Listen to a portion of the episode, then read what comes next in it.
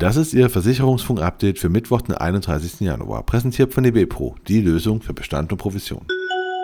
Zurich und Viridium, Runoff vorerst gestoppt. Der geplante Runoff-Deal zwischen Zurich und Viridium ist vorerst zumindest geplatzt. Das teilten beide Unternehmen mit. Ursprünglich war vorgesehen, einen Teilbestand von Zurich Deutscher Herold, etwa 720.000 Verträge, auf Viridium zu übertragen. Doch dem steht, wie Viridium selbst mitteilte, die derzeitige Eigentümerstruktur des Runoff-Spezialisten entgegen. Generali kündigt Aktienrückkauf an. Die Generali-Gruppe will Aktien im Wert von 500 Millionen Euro zurückkaufen. Das möchte man in der kommenden Hauptversammlung im April vorschlagen. Der Aktienrückkauf soll, vorbehaltlich aller relevanten Genehmigungen, noch in diesem Jahr gestartet werden. Dentolo mit neuer Geschäftsführung. Daniel Gader übernimmt zum 1. Februar die Position des CEO der Dentolo Deutschland GmbH, ein Tochterunternehmen der Zurich Gruppe Deutschland. Ebenfalls zum 1. Februar tritt Laura Wulff als Co-Geschäftsführerin und Chief Growth Officer dem dreiköpfigen Führungsteam neben Daniel Gader und Tamara Kurz Chief Operating Officer bei. Gleichzeitig werden die beiden Gründer Philipp Krause und Julian Benning ihre Position zum Ende Januar wie geplant niederlegen. Ebenfalls wird Nathalie Ganeskaya, Chief Marketing Officer, zu Ende Januar ausscheiden. Roland startet Schutzbrief. Mit dem Work-Life Assist launcht Roland einen neuen Schutzbrief.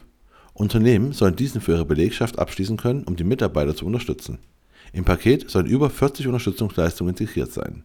Diese sollen die Bereiche Familie, Cyber sowie Gesundheit und Reisen umfassen. Darunter fallen beispielsweise die Unterstützung bei drängenden Fragen einer familiären Pflegesituation, Online-Nachhilfe für Schülerinnen und Schüler, Kleinkinderbetreuung bei Auswahl der Betreuungseinrichtung, weltweite Facharztsuche, Schlüsseldienste oder die, oder die Löschung rufschädigender Inhalte im Internet. Tilgung auf konstantem Niveau.